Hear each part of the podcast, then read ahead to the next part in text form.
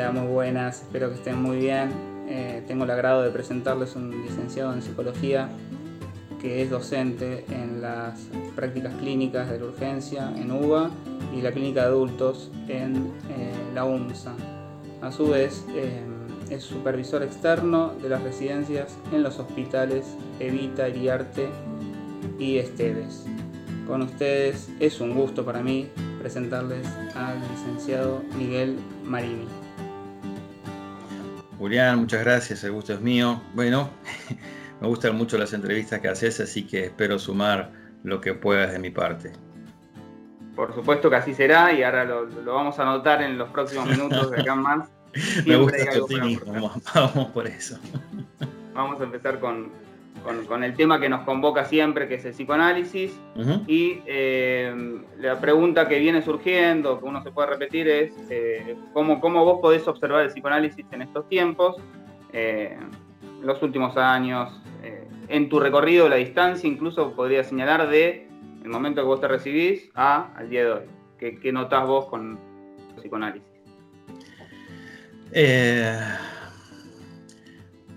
Varias cosas. La, pregunta que vos haces a mí me lleva a, algo que, el otro día pensándolo me, gusta mantenerlo como una pregunta que claramente no, puedo responder, que es cuánto han cambiado las cosas y cuánto ha cambiado nuestra perspectiva de las cosas, ¿no? En función de eh, lo que son las consultas, los modos de tratamiento, las producciones que van haciendo nuestros colegas, cuando estamos hablando, por ejemplo, de producciones de maestrías, tesis de doctorado, distintos grados de investigación, ¿no? Hay algo, procesos, congresos, distintos lugares donde esto va avanzando, tanto en el ámbito académico como en el ámbito de las consultas. Eh, hay una lectura general de nuevos tiempos, épocas y distintas cuestiones que parece que eh, implica nuevas lecturas de lo que aparece en la clínica. Yo mantengo una atención, eh, no es momento de concluir para mí para responder eso, ni mucho menos, y es un tiempo de comprender como grandes cosas, también cuestiones actuales, sobre esa tensión que hay entre una presentación actual y que hoy quizás estamos recibiendo consultas que antes no recibíamos, eso eh, y entonces parece que hay algo que se modifica y, la pregunta es cuánto eso se modifica realmente por cuestiones epocales y cuánto de eso es que nos estamos enterando de cosas donde el psicoanálisis antes no tenía esa extensión, esa información, no recibía esas consultas. ¿no? Eh, mucho de esto lo llevo en lo que ha sido la inserción de psicoanálisis a través de los años en los distintos hospitales, en las prácticas hospitalarias, donde, bueno, este, realmente hace, hace un tiempo que la variedad y la posibilidad de consulta abre quizás a un determinado campo que antes no lo recibíamos y no lo sabíamos y no lo conocíamos y por ende parecía que no existía. Y cuestiones que sí tienen que ver con el momento, urgencias del tiempo, lo que están sucediendo, cuestiones más eh, clínicas, más orientadas eh, no tanto al síntoma, sino tanto a otro tipo de presentaciones, más desde el lado de las actuaciones, de las adicciones. Me parece que lo que está bueno es como vamos pensando entre todos lo nuevo, ¿no? Y cuánto de nuevo tiene lo nuevo, cuánto hay de una tensión entre que eso es vino nuevo, no de viejo, eh, que de alguna forma eso va alimentando lo que vamos pensando. Entonces, a mí particularmente este, me hace pregunta esa situación. Hay muchos colegas que, respeto mucho, de mucha orientación y que trabajan con, una línea que hay algo como si la época fuese un concepto o ya implicara un marco estructural donde desde ahí se piensan ciertas cuestiones. Y yo mantengo abierta la pregunta sobre eso, no, no, no logro conciliar 100% con esa a pesar mío, digamos, ¿no? Cada vez que vuelve y me retorna algo de eso, me sigue como generando alguna pregunta. Cuando entendemos eso, eh, ¿qué es lo que estamos entendiendo por época o por lo actual o por los cambios de lo que haya sucedido, ¿no? Eh, en ese pregunto, en esa tensión me, pregunto la evolución de la clínica. Claro, eh, hay algo de, de, lo que sucede cuando nos preguntamos sobre la época, que estamos respondiendo desde un presente y la época que es mucho más abarcativo que ese presente solamente. Y eh, voy a tomar algo de lo que estuviste mencionando, que es el tema de la urgencia. Sé que trabajás desde ese lugar. Eh, me, parece que mm, la urgencia y la novedad, digamos, pueden ir aparejado algo de la novedad que surge y pongamos el ejemplo, lo que estamos atravesando, cómo nos toma por sorpresa algo de, un virus que nos invade y que tenemos que tratar de hacer algo ante esa urgencia. Se empezó a notar en la clínica más consultas que van en torno a esto de, de no saber cómo abordar esto, que es muy distinto a lo que podría ser un síntoma donde uno puede tener una letra para tratar de saber de dónde viene, y en esto no hay letra, pareciera, o hay pocas por lo menos. Eh, mira, una vez eh, me, tomé el trabajo, un, trabajo que presenté en un momento en unas jornadas con, otro entrevistado tuyo que fue Néstor Macías, donde yo un poco trataba de, ubicar justamente en lo que vos estás diciendo y, tomo algo que lo hemos visto con él, ¿no? Esta frase de Hegel, que el búho de Minerva levanta sus, sus alas al atardecer, donde hay algo que siempre es a posteriori de lo que puede verse. Yo creo que hay una dificultad, no quiero decir la palabra estructural, pero bueno, es la que me sale ahora, donde eh, la imposibilidad, si es un punto de imposible para leer la época desde la época actual en la que uno está transcurriendo, de lo, de lo que tiene que pasar, en la lectura precup, de lo que tiene que ser, y me parece que en lo que vos estás diciendo, sí está bueno estar muy atento a los efectos que vaya sucediendo de este momento. Y hasta te diría, em, pensarlo incluso por edades. No es lo mismo que esto le pase a un chico que está en la escuela, que está por hacer el viaje de séptimo grado, de secundario, donde el cuerpo, el afuera, los otros, eh, salida de la cuestión familiar y eso quedó absolutamente bloqueado, que quizás a un adulto o los adultos mayores, que por un lado parece que que tienen más recursos, más paciencia como para poder pensar ciertas cosas, saben que son personas de riesgo, entonces se cuidan más, se exponen más.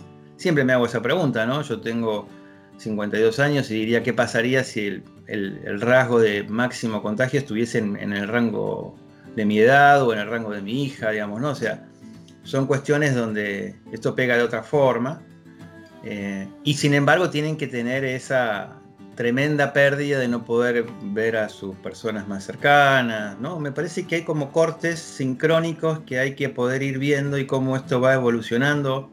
El otro día hablaba con una pediatra y, me decía que eh, las consultas y los, síntomas que están apareciendo en los jóvenes, en los niños, en los adolescentes son muy tremendos. La, eh, exposición a, a las pantallas y las formas de vincularse están generando efectos subjetivos que algunos los vamos viendo porque además es como una realimentación. Para verlo también lo tenés que ver a través de la pantalla. Entonces, este, es como una salida.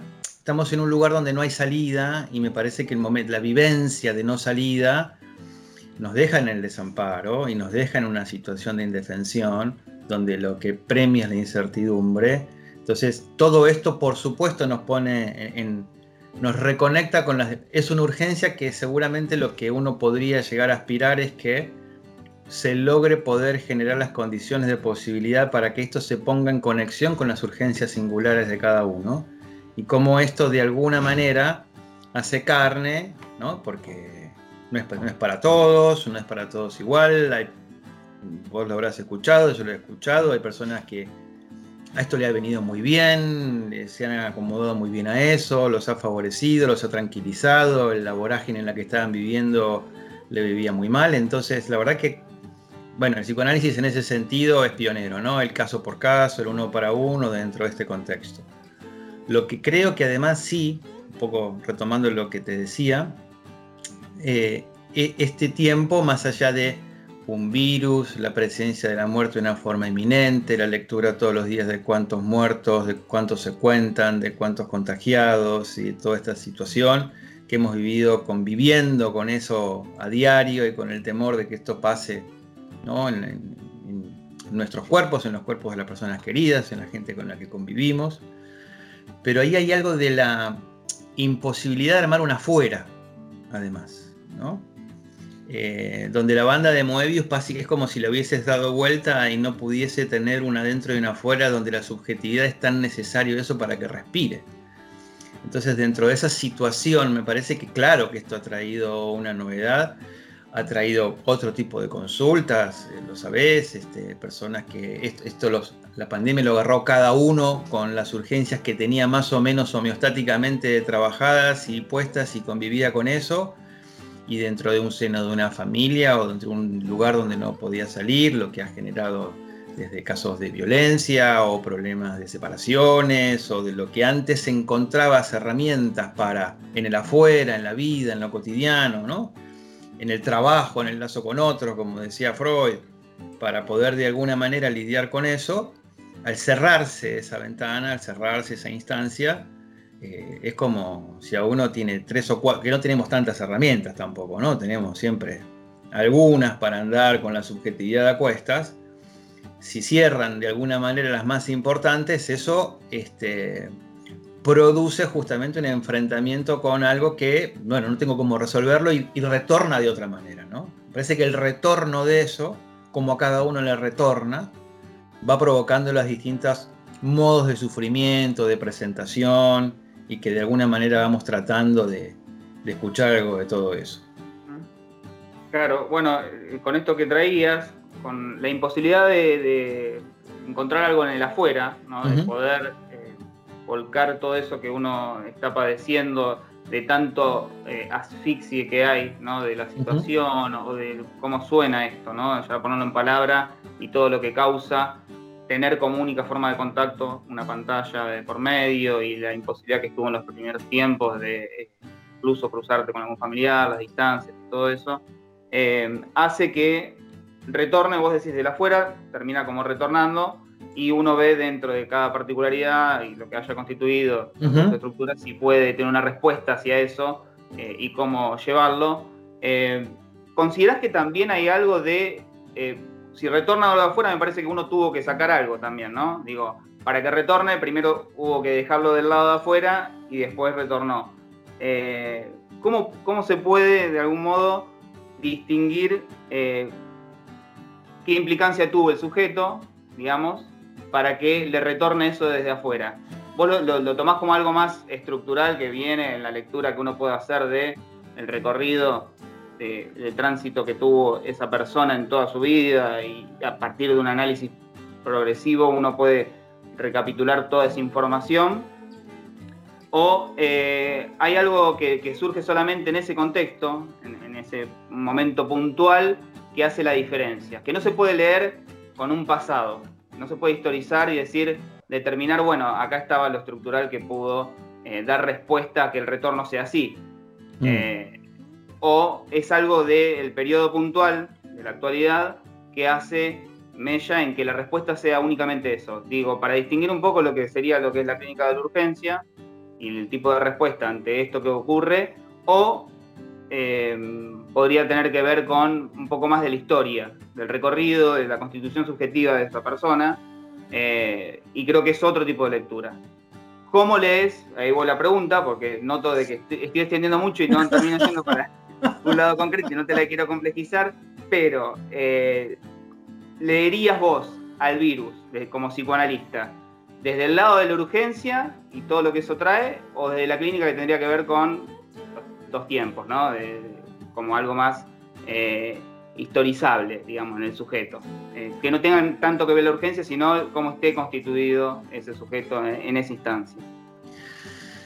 Bueno, yo hace muchos años que estoy en la cátedra de, Inés Sotelo en, la Universidad de Buenos Aires, la práctica profesional clínica de la urgencia y, bueno, de, lo que hemos visto y el transcurso, no solamente de, las investigaciones, de la transmisión todos los años, de las rotaciones con los alumnos, de por ejemplo un año donde me meto solo en paréntesis de la cuestión académica, la transmisión, un alumno que no puede ir a un hospital y presenciar a un paciente y tiene que, hay que encontrarle otra modalidad o lo que fuese.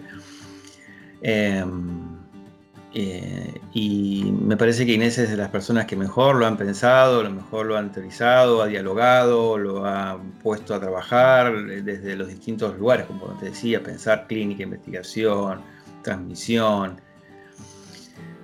Yo la urgencia en este sentido me gusta pensarla como una excusa para pensar la subjetividad. ¿no? Yo no sé si hay una urgencia como algo distinto. Me parece que es un eje central para pensar el sufrimiento humano, cómo eso se encarna de una determinada manera, cómo hay algo que una coyuntura particular en alguien lo, ubica en un quiebre, en un punto de basta, en un no aguanto más, en un sujeto al que ya nada divierte, como cita Lacan, eh, quiebre de la cadena, digamos, muchas maneras en las cuales la posibilidad de que haya un, campo representacional para el sujeto en el cual pueda, perdón, respirar, ubicarse, dialectizar, modificar sus sentidos, equivocarse, entra como una especie de punto de ruptura y donde eso se detiene y donde la,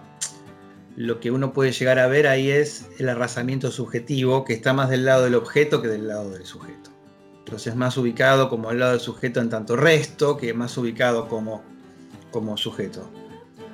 Ahí también la urgencia uno la asocia a trauma, ¿no? a lo traumático, y, ahí, y el trauma siempre dialoga en dos tiempos, dialoga el trauma de lo contingente, pero siempre dialoga con el trauma estructural. El trauma estructural de, de ser seres del lenguaje, de Lacan de la no relación sexual, del agujero, de la forclusión para pensar la muerte, lo que planteaba Freud y Lacan. Entonces siempre dialoga de alguna manera esa contingencia que en alguien lo ubica en algo de su historia, donde eso eh, justamente lo pone en cruz.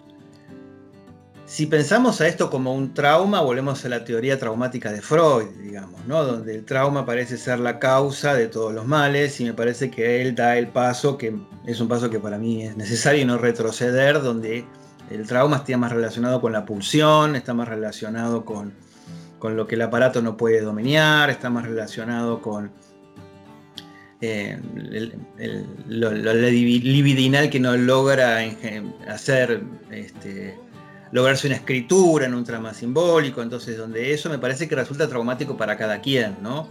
Esto arma una ha armado una coyuntura, por supuesto, donde te decía, me gustaría que tengamos esta entrevista dentro de cinco años y que repensemos todo lo que se dijo para ver cuánto, nos, por lo menos desde mi parte me he equivocado ¿no? en la lectura o cuánto más o menos uno está orientado pero me parece que justamente la posibilidad de pensar la urgencia en ese sentido, Inés Otelo cita esto de que toda consulta tiene un punto de urgencia, ¿no? Entonces no es que necesariamente hay algo de eso. Ahora, yo también lo pienso así, uno puede pensar la urgencia como aquello que despierta, ¿no? Que ha pasado casos, ¿no? Donde no, no, la, cuando uno habla de la homeostasis de la vida, sabemos que no es una homeostasis copada, linda, ni mucho menos. La homeostasis puede ser fantasmática, generalmente lo es, o puede ser una cuestión donde prefiero gozar, prefiero, e, eh, se goza de determinada manera antes, qué sé yo, que angustiarse, que tomar decisiones o lo que fuese.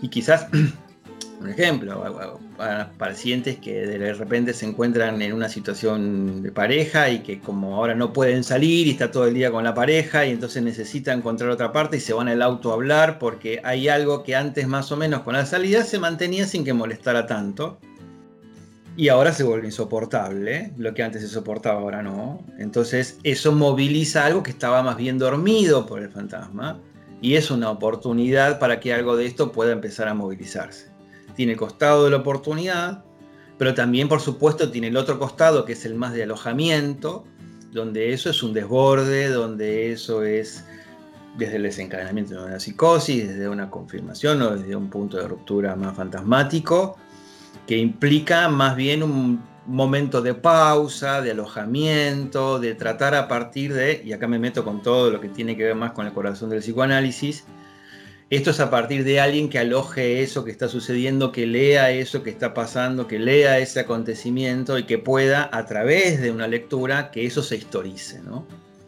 Entonces, me parece que la urgencia eh, eh, es antes y después del COVID y serán las que vengan, de lo que uno pueda llegar a pensar. Me parece que es un elemento que pone una coyuntura.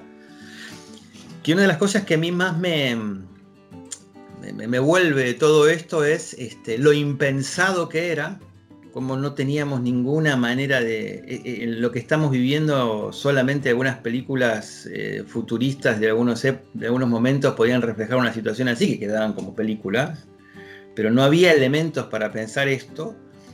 Y además, por supuesto, el tema de la duración desde la infinitud de la duración, ahora tenemos, vuelve sobre el escenario, contingencias que son de las vacunas, con todo lo que eso puede llegar a implicar, poner el cuerpo con algo que no sabemos lo que va a suceder, si uno, no sé, a veces pensando con otros es, bueno, vos vas, sos el primero en la fila para ponerte la vacuna el día que la, que la den, qué sé yo. Eh, cuestiones que uno se pregunta, ¿no? Que una cosa es que esté allá lejos y aparezca la vacuna y esto sea algo que nos, nos cambie, no sé si nos retornará, ¿no? O, qué, a qué es lo que vendrá, si cuán distinto o cuán nuevo será en todas estas situaciones. Pero hay algo de lo impensable, como no, teníamos ninguna herramienta para, vivir tiempos como los que estamos viviendo. Entonces esto son todos elementos que nos acercan a una situación más de desamparo, me parece, el desamparo me parece que justamente está más relacionado con que uno está más expuesto a un nivel mayor de urgencia en ese sentido. Y que además produce, como muchas veces vemos, mecanismos de respuesta más primarios. Más de la agresividad, ¿no? Estas cosas que a mí me han asombrado y me han conmovido en el peor de los sentidos, que es cuando aparecían esos momentos que denunciaban a los médicos que estaban, que podían estar contagiados, ¿no? El, otro como el hostil, ¿no? Ahí tenés el afuera, cómo se vuelve el afuera y el adentro son la realidad psíquica freudiana. Vos me hablabas del afuera, sí, hay un afuera donde jugamos que es el afuera y el adentro. Pensaba cuando decías vos si esto interrumpió cierto Fordá, ¿no? Si el afuera lo pienso afuera, eh, de una cierta realidad y necesito una exterioridad para hacerlo, es como que si el Fordá que tenemos todo el tiempo jugando, más o menos, se haya visto como, como interrumpido en eso. Y ya sabemos que cuando no hay posibilidad de juego, no hay posibilidad fantasmática de armar esa entrada y esas salidas, uno queda como ante la inminencia, ante la inminencia del otro. Y ese otro eh, va tomando las contexturas de lo que cada uno lo va poniendo en ese lugar, el otro más gozador, el otro que me encierra o el otro que hace determinado tipo de cosas, ¿no? Empieza como, uno empieza a atribuirle a ese otro determinado tipo de características que tranquilamente producen o, pueden reproducir un sufrimiento mayor. No sé si te contesté la pregunta.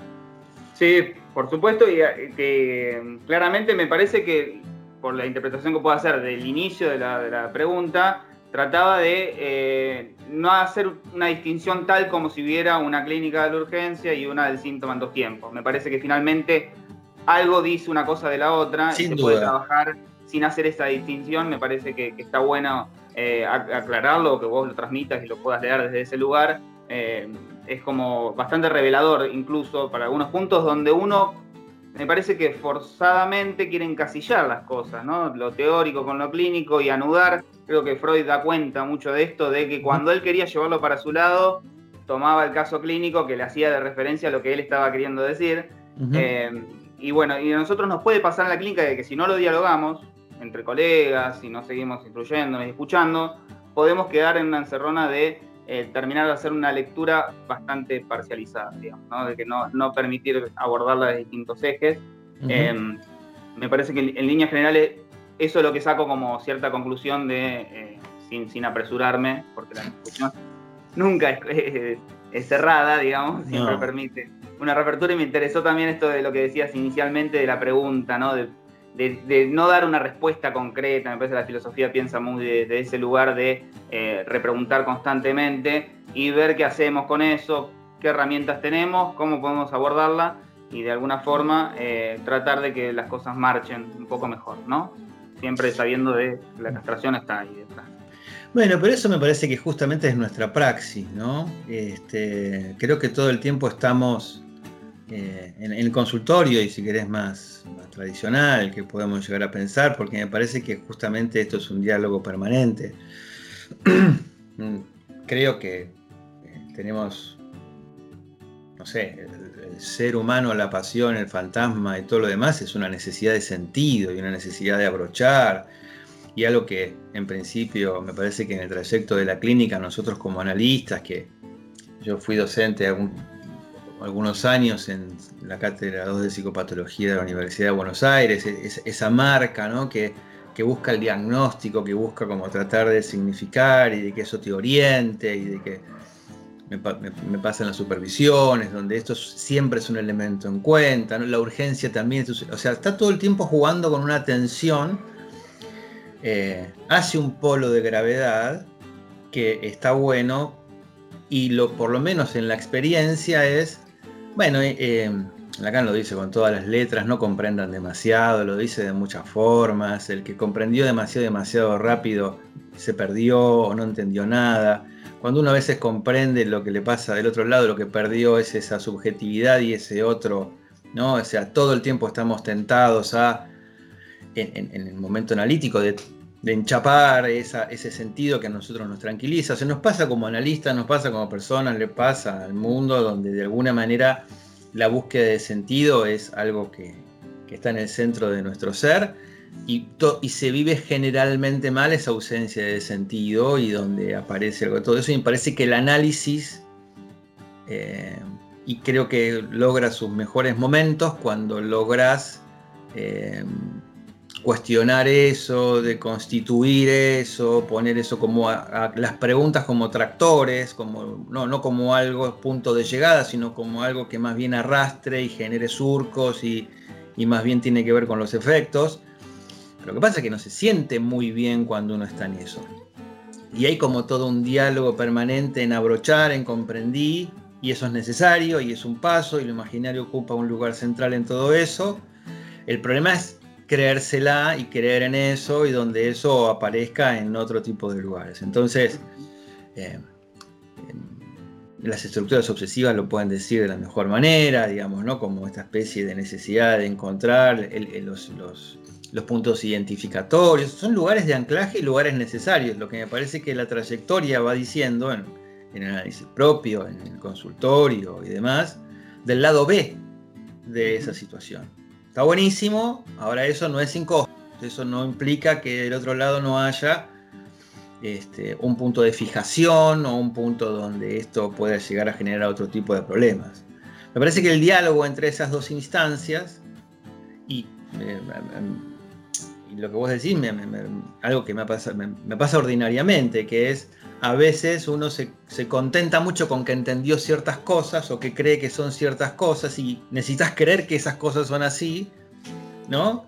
Y, lo defendés y muchas veces hasta te implica, bueno, enojarte con otros que no piensan igual o lo que fuese. Eh, donde me parece que cuando eso logra no, no, no, hacerse carne de una manera personal, sino uno logra darle alguna otra vueltita o que eso no logre ese coso, es como un alivio que aparece cuando uno puede, bueno, lo sostenemos como un diálogo, como una tensión, como dos cosas que dialogan y no tiene que resolverse una necesariamente sobre la otra.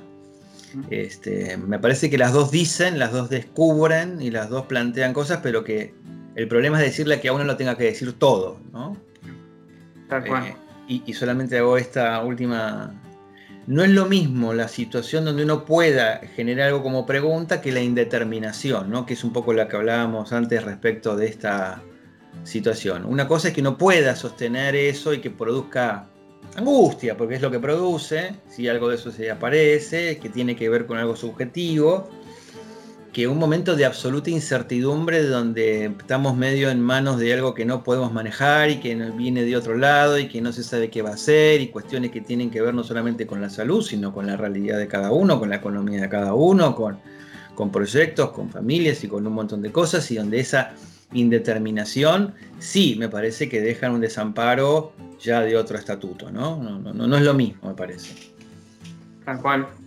Cuando mientras te escuchaba, pensaba de que, claro, eh, hay la búsqueda de sentido de, los hechos por el cual, por el camino que vamos marcando y por el cual nos vamos recorriendo, eh, ante la carencia de sentido de algunas situaciones, ¿no? de que no podemos anudarlas y no podemos saber de qué se trata, es mm. como caminar sobre arena movediza, me parece, donde no podemos afirmarnos, pero eh, siempre la búsqueda creo que está por detrás en saber que por allá se, se como que un terreno más firme, ¿no? Está esa búsqueda o mm. esa apuesta constante que vamos haciendo y que eh, no es solamente eso, digamos, habrá otras cosas de las cuales podemos aferrarnos, ¿no? Creo que el otro en ese papel juega como ese rol fundamental, el otro en tanto puede hacer un semejante o puede ser gran otro, pero en, distintas instancias nos eh, permiten pisar un poco más firme, aún sin saber qué hay debajo, ¿no? De la superficie, eso eh, es lo que me presentaba toda esta situación con respecto al sentido y al sinsentido. Tampoco se trataría por ir todo sin sentido. Me parece que muchas veces con, con quienes nos consultan y con quienes estamos trabajando, se trata de poner en ese lugar de que cualquier acto significa algo para ese paciente y que lo pueda trabajar desde ese lado eh, para así hacer un poco más diplomada en ciertos significantes con el cual pueda trabajarlo y anudarlo si no sea un simple porque sí, digamos, ¿no? Porque si no, nos vamos al otro extremo de eh, tampoco tener ningún sentido de las cosas que hacer, ¿no? Como que lo pensaría como clínica de la locura, pero del lado del analista, ¿no? Te, transmito todo esto y es cualquier opción es la misma. No, bueno, cualquier opción no es la misma. Está bien que muchas veces no hay una absoluta eh, totalidad en, esas elecciones, pero aún así vamos eh, sondeando por, por algunos caminos. Bien, cierro un poquito esto, que es más lo clínico, te quiero llevar para el lado de la enseñanza y de la transmisión, y eh, mencionaste como eh, los dos pilares que uno puede pensar en el psicoanálisis, Freud y Lacan.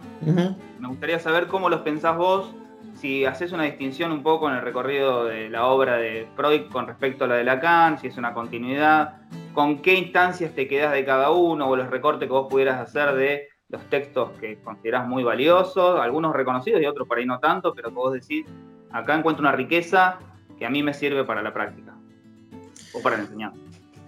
Eh, eh, me, da la sensación que, está, que en, el corazón de tu pregunta eh, realmente hay una respuesta que según el recorrido de cada uno, ¿no? O sea, no, no hay una situación donde uno pueda decir Freud lo siguió, no lo siguió, hemos tenido divertidas discusiones donde no, y fueron caminos distintos, y cuando alguien dice, no, mira, cada vez que lo leo me doy cuenta que lo siguió más, ¿no? O sea, eh, porque me parece que esto es así, hago una nota sobre lo que me decías antes y solamente si, si el terreno de, este sentido medio incierto fuese un, algo como una arena, bueno, al leer el Lacan es como meterse en un arenero, porque todo el tiempo él ya nos mete en una situación donde cuando uno quiere decir dónde está algo, todo el tiempo te está corriendo el arco, entonces ya tenemos una especie de entrenamiento fastidioso, a veces molesto, a veces divertido, a veces fascinante, de alguien que nunca te va a decir el sentido de tal cosa es tal otra y hasta muchas veces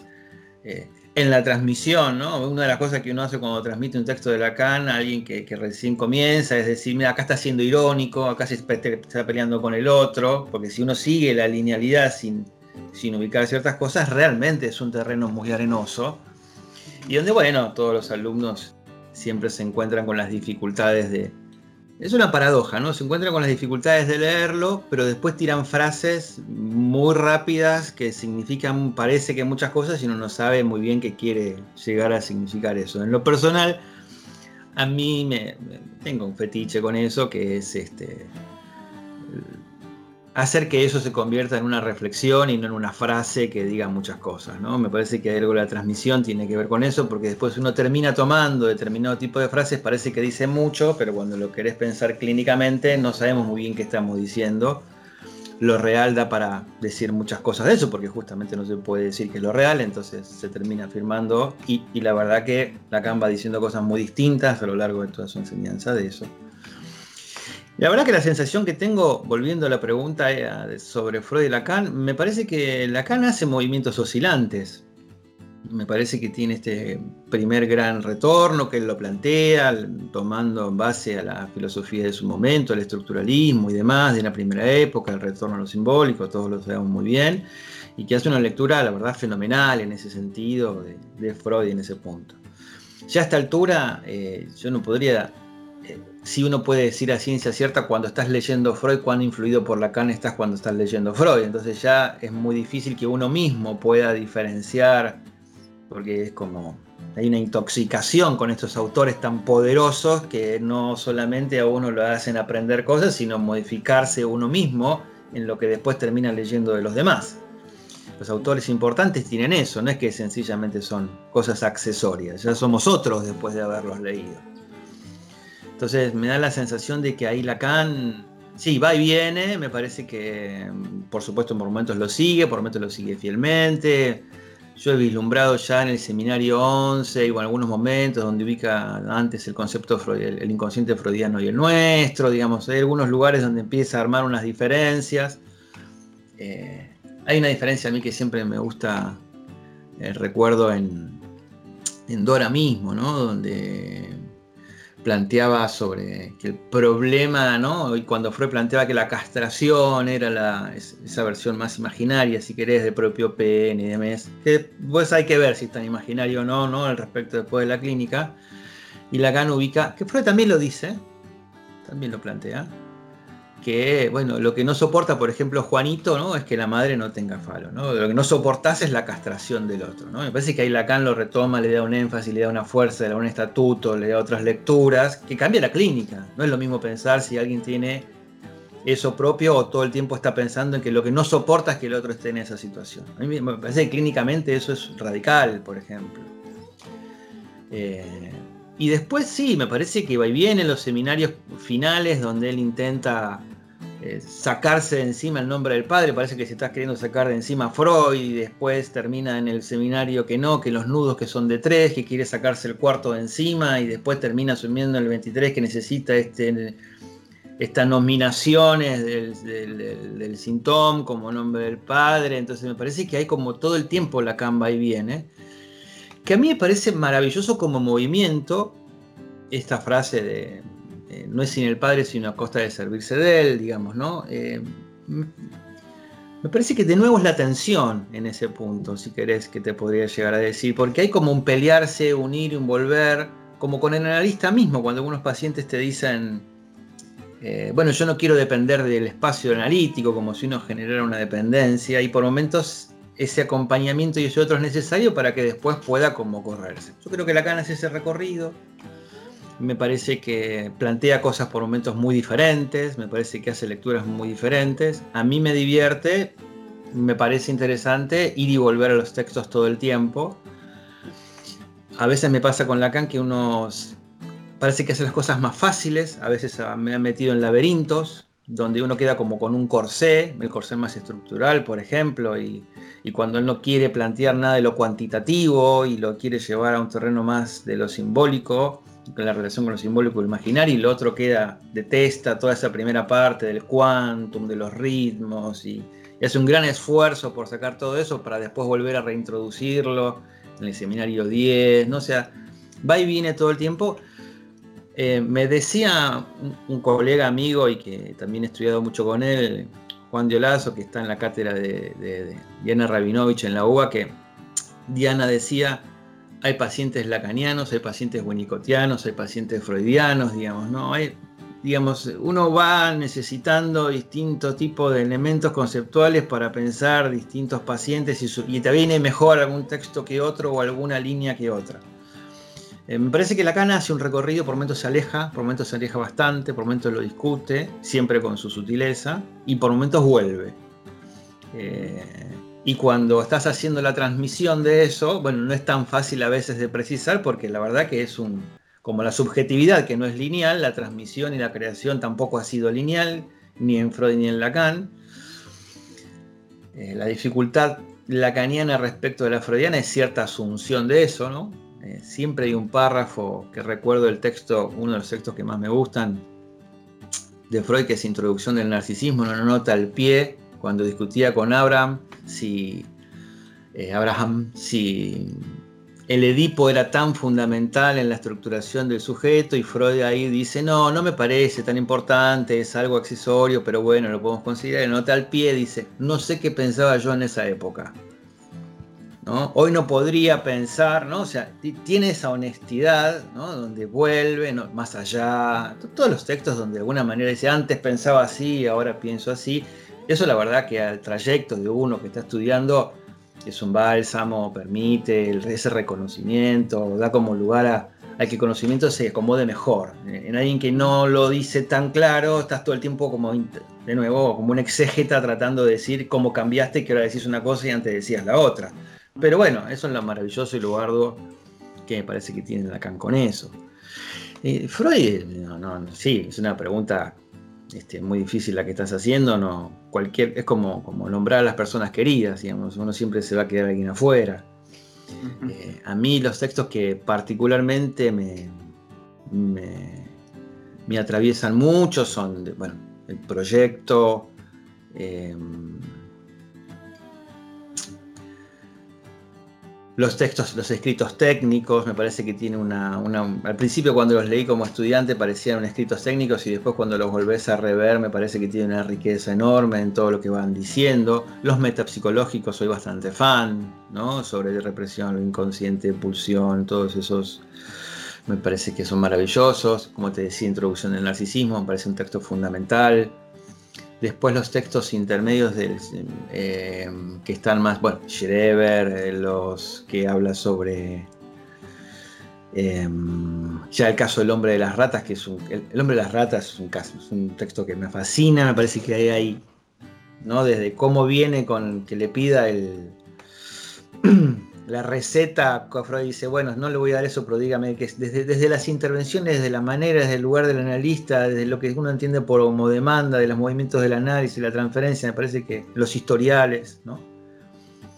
Más allá, eh, todo el que es el problema económico del masoquismo, me parece que la negación, la maravilla de leer los textos finales, análisis terminable interminable Moisés. Me ha tocado alguna vez dar alguna clase de esos textos cuando allá y entonces también me había sumado a la cátedra de filosofía. Y cuando lees esos textos para dar, o me pasa a mí en la transmisión, cuando voy a dar un texto freudiano, me encuentro que cualquier cosa que diga yo es pobre, ¿no? Porque está tan bien dicho, está tan expresado, uno puede decir tantas cosas de tal manera que, ah, yo, seré fanático, digamos, de eso. Y el recorrido de Lacan, bueno, este, uno va como marcando los seminarios y que también pudo ir estudiando y que hizo sus grupos y demás, desde seminario 5 y el de 6, la cuestión del deseo me parece como muy importante, el, de la ética, ni hablar, la transferencia. El 10 me parece que es un seminario, el 10 y el 11 me parece que arman una dupla ahí eh, muy importante. Me parece que el 11 tiene un clivaje muy importante, como el seminario 20 también. ¿no? En el medio estoy dejando los cuatro discursos, que me parece un seminario fantástico, como, como, como circunscribe las cuestiones de los discursos. Y después todo el berenjenal que nos metemos con la riqueza que tiene de los posteriores de los nudos. Pero eh, si querés, ahí el hay dos puntos donde el 20 y el 11 son como, si vos me permitís, como momentos donde uno puede leer más uh, bisagras que pueden funcionar para leer para atrás y para adelante el resto. Bueno, no, el, recorrido es completísimo. Claramente no te quedaste con una instancia sola de ninguna ni otro autor. No. Es como que.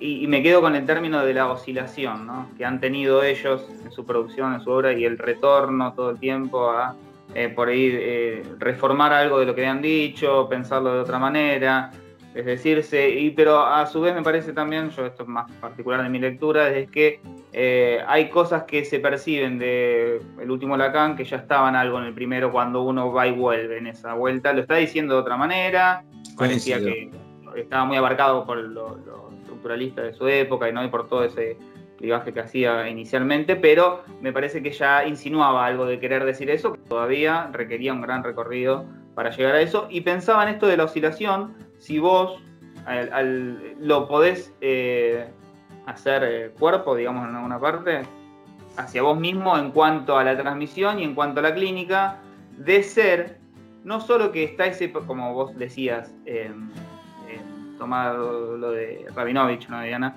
Sí, em, eh, hay un paciente que es eh, más winnicottiano, lacaniano, freudiano. Digo, si vos como analista también permitís de ser un analista cada vez con determinada subjetividad allí presente, digamos, y las intervenciones se moldan un poco a lo que uno viene escuchando y, crees que uno debería tener esa flexibilidad y apartarse un poco de no ser solamente un lacaniano o no ser solamente un freudiano.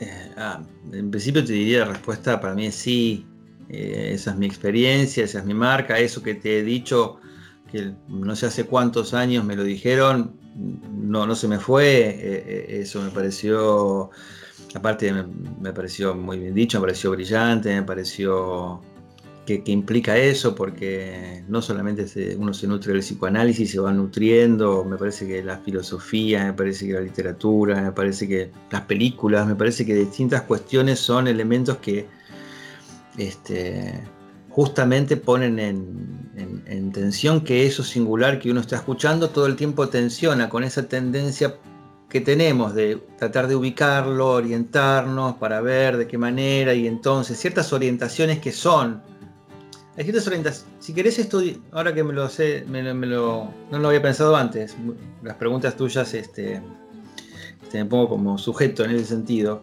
me, me llevan a ubicar que me parece que está bueno ir como poniendo eso también en interrogación, ¿no? O sea, eh, que algo de eso que vamos escuchando nos permita como no dar ese paso, ¿no? que todos lo sabemos, que es no, no enchaparlo, pero todo el tiempo dialoga, eso, ¿no? Vamos como.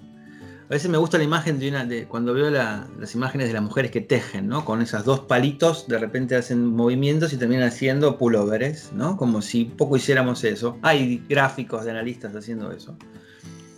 Eh, pero más allá de sencillamente lograr la tensión flotante, me parece que uno va como tejiendo eso, donde por supuesto que eso interroga creo que mientras uno más está del lado de ciertas convicciones, menos posibilidades hay. Si querés, hay ciertos elementos que sí se mantienen como más fijos. Está, lo que fijo y lo que cambia todo el tiempo, ¿no? La posición del que enuncia, eso que dice respecto de él, el tema de, ¿no? La dificultad que a veces encontramos en las clínicas donde hay relación analista, hay transferencia, pero cuando se nota algún tipo de fallido o alguna cosa, es, ah, bueno, pero eso no, yo ese, ese tropiezo, eso no quiero saber nada, bueno, yo quise decir otra cosa, y como que eso no abre, ese, ¿no? No, no abre a otra instancia, pelearla ahí, cómo la peleo, eh, me parece que todo el tiempo ubica, me parece que al psicoanálisis le ha hecho bastante mal, la pose o la imaginarización de la pose del, psicoanalista lacaniano, ¿no? Eh, hablando poco, diciendo poco, con entrevistas cortas, este, no diciendo nada, con una cosa desafectivizada. Me parece que esa versión imaginaria nos ha hecho mucho daño. Este, quienes conozco y quienes hablo y quienes estoy, la verdad que por suerte eso se ha perdido bastante. No sé si esto ha quedado en otros lugares, pero fue algo que estuvo muy fuerte en un momento y me parece que creo que por suerte hay toda una generación que lo que ha hecho cosas diferentes, que ha podido conjugar con el sentido, que ubica otras cosas, que no se queda con la pureza del significante y del silencio y de todo eso, porque me parece que es una pose y me parece que es una versión imaginaria. Eh, creo que hay algo que tiene que ver con esa escucha particular de lo que se necesita lo que te decía antes de la urgencia, en un punto me, lo, he alimentado, porque a veces hay que armar, a veces hay que prestar un sentido dispuesto a perderse, a veces hay que poder ubicar un punto, a veces hay que sancionar que algo, por ejemplo, es muy valioso, o que alguien haciendo algo está diciendo muchas cosas, o que hay ciertas cosas que no son tan importantes. Son como ese, modo de intervención que no, no, no son totalmente lícitos, válidos, y que creo que es la manera que, bueno, coincido con muchos que vamos leyendo estas orientaciones que hacía Lacan, que no queden estereotipados, porque si no, lo, mismo que él decía termina siendo eh, moda en, el modo aparentemente lo contrario. No, totalmente, me parece que mientras más herramientas tengamos para pensar eso que aparece allí, eso que escuchamos allí, a mí me gusta el fútbol, uso metáforas futboleras muchos tiempos y no es que uno sale con el mismo equipo a la cancha y no importa el rival. Este, no es eso y no es la manera y así los resultados lo evidencian. Me parece que hay algo de lo impensado de ese momento que aparece y que requiere ajustes todo el tiempo. Coincido plenamente en esto que mencionás, el recorte de, lo último por lo menos. Eh, en el, mira, creo que algo de lo que remarcaba mucho tiempo, o fue una disputa que ha tenido Lacan en el retorno a Freud, es eh, decir que lo han leído mal los post-freudianos. Y me pareciera que con Lacan y su obra ha pasado en cierta instancia lo mismo, que es este recorte de una postura, de algo que se presenta, de una sola forma, tomando determinados párrafos de tu obra que decían que eh, el, semblante del analista debería ser de tal forma que eh, invite a que eh, quien está ahí delante del mismo, bueno, tenga algo con lo que trabajar, pero dejando por fuera todo un contexto de un inicio de tratamiento, ¿no? Donde todavía no se comenzó y ya estamos terminándolo. Y escuchamos, creo, constantemente, te habrá sucedido alguna vez a vos, el analista anterior no me respondía, no me hablaba, me, me hacía angustiar, yo me fui, lo dejé. No llegaba a la instancia de producir nunca algo en su trabajo, y la lectura de psicoanálisis es no sirve, digamos. Eh, tenemos que estar atentos a esto, porque si no pareciera que eh, se puede hacer de la misma forma todas las cosas. Y, me parece tomar de distintas eh, lecturas y de escuchar a distintos y diversos analistas, por eso me gusta, aparte de preguntar de algo más teorizable de lo que podría ser psicoanálisis, lo propio que vos podés decirme, ¿no? que eso es lo lo más enriquecedor. Lo que me vas a comunicar vos de tu lectura no me lo va a decir nadie más. Mm. Tendrá ciertas similitudes con algunos, pero otras no. Y eso es lo más, eh, para mí, lo más interesante siempre.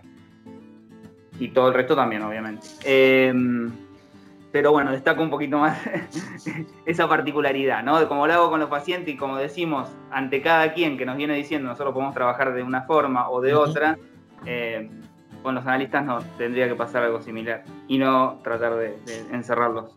Eh, voy a tomar algo, como para ir cerrando ya, que descontractura todo un poco esto, ¿no? De lo teórico, de la formalidad, y es que me comentes vos desde tu lugar, eh, vos hablaste de que hay muchos aportes del cine, las películas, las lecturas, las vivencias mismas que pueda tener uno en su propio recorrido, que nutren un poco a lo que es ser un analista, si lo podemos pensar de esa forma, un practicante del psicoanálisis.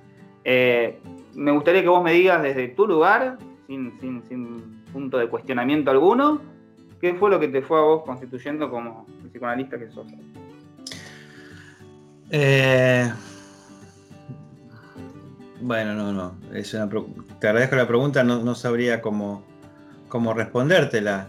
yo no, no, no me identifico con, alguien que haya, salvo el psicoanálisis y, cierto recorrido que me interesó de, la filosofía, donde ahí había un camino eh, guiado por otros, pero que siempre eso está buenísimo, donde uno va como encontrando, bueno, eh, Lacan termina siendo eso que, que la filosofía y me parece que todo conocimiento termina siendo, ¿no? Agarro lo que dijo tal, lo pongo como a mí me parece, le afirmo ciertas cosas y discuto y después digo otras cosas y, así cada autor va haciendo con el que sigue. Es como que el recorrido de nuestro conocimiento tiene esa manera, ¿no? Eh, Human, y el toma de Descartes y dijiste, ah, sí, las cosas a priori, que hay a priori, sino de por la experiencia. Y después vino Candy y le dijo, o sea, agarró lo de uno y de otro. Esos movimientos pendulares me parece que son los que enriquecen cuando uno también puede ir descubriendo que ciertos autores con quienes dialogan, con quienes hablan, que es. Lleva una vuelta, ¿viste? Y a veces uno necesita de otros que te permitan como, como ir en esa situación. A mí me gustan las películas, no, no, me identifico como un, como un cinéfilo cool ni, cuestiones por el estilo, veo cuestiones muy generales. Y, de cada lugar, no sé, me termina pareciendo que hay como una imagen o hay ciertas cosas y de las películas más comunes y más silvestres y de todo orden, eh, a veces termino como rescatando eh, algo que me parece que me llama la atención y que me queda sonando y que de alguna manera, ¿no? O sea, eh, me parece que la, lectura que me ha terminado interesando más ha tenido que ver con que eso sí ha sido un tema que me, atrapó más, eh, una cuestión más de cómo uno leyendo y siguiendo Freud, a veces siguiendo Lacan, te lleva a, dialogar a otro, a ver qué lo que dijo otro y eso cómo dialoga de otras maneras. Entonces es como que el conocimiento empieza como, a veces es desesperante porque se arborice, porque se va a otros lados y son cosas muy difíciles y en un momento aparece como tiene el conocimiento un poco así, ¿no? Por momentos ese momento de agobio que son tantas cosas que uno no sabe por dónde va y cuando de repente hiciste así, dijiste, ah, esto más o menos lo puedo, y, genera como una sensación de mucha satisfacción y que eso después va ordenando los pensamientos eh, respecto de todo lo que uno va pensando. Yo creo que cada, es como si querés momentos de... Mira, hay, una película muy, muy simple que yo muchas veces cito, que por decirte una pavada, que se llamaba La hija del general, no sé si la has visto. Una película muy común de Hollywood, estaba John Travolta, tendrá 20 años, mataron a una chica, una chica apareció muerta en un sitio, era la hija de un general, estaqueada, desnuda, investigan, resulta que esa piba había sido violada por un batallón en un ejercicio y que el padre había callado eso que había dicho porque no convenía decirlo porque eso iba a ser malo para el ejército, entonces... El trauma era la violación, el trauma era que el padre había callado, o sea, son como cosas que por decirte algo que me viene rápidamente a la cabeza, uno puede tomar, ¿no? Cosas que están bien hechas y que todo el tiempo lo va alimentando, pero es demasiado disperso como para decirte una, pregunta concreta de, de, dónde lo ha sido. Creo que todo el tiempo uno si tiene como esa especie de inquietud, vas tomando lo que aparece y eso va, va haciéndolo y de otros, ¿no? Y, de, escuchar a otros, y de supervisiones, y colegas que, dicen cosas muy interesantes, y de, distintos lugares. Pero no, no te lo podría decir, no hay autores que te diga, si querés uno que me, en un momento me causó mucho fue Unamuno, ¿no? la cuestión existencial generó una marca, ¿no? y la cuestión del acto y la decisión, ¿no? son como cuestiones que me han generado cosas más profundas que vos decís como te decía antes, esos autores que salís distintos de los que entraste, ¿no? Y otros que no me van a venir ahora en la cabeza. No, no tenía esa, esa cuestión en mente. Te puse ahí en jaque, digamos, ¿no? Es obvio, sí, sí. sí, Hablar de mí, de información y que me gusta, me cuesta un poco más. Eh, pero bueno, son esas cosas, ¿no? Que, nos llevan ahí a algún sitio donde. Eh, y también me parece que son instancias. Hay épocas en la vida donde el cual uno primero se recibe y va encontrándose con todo este mundo y que eh, al día de hoy me parece que por ahí coincidís conmigo, que sabés que es inabarcable, que no va a terminar en ninguna instancia y que siempre hay más detrás de eso y nos motiva, creo que tiene que ver con el deseo.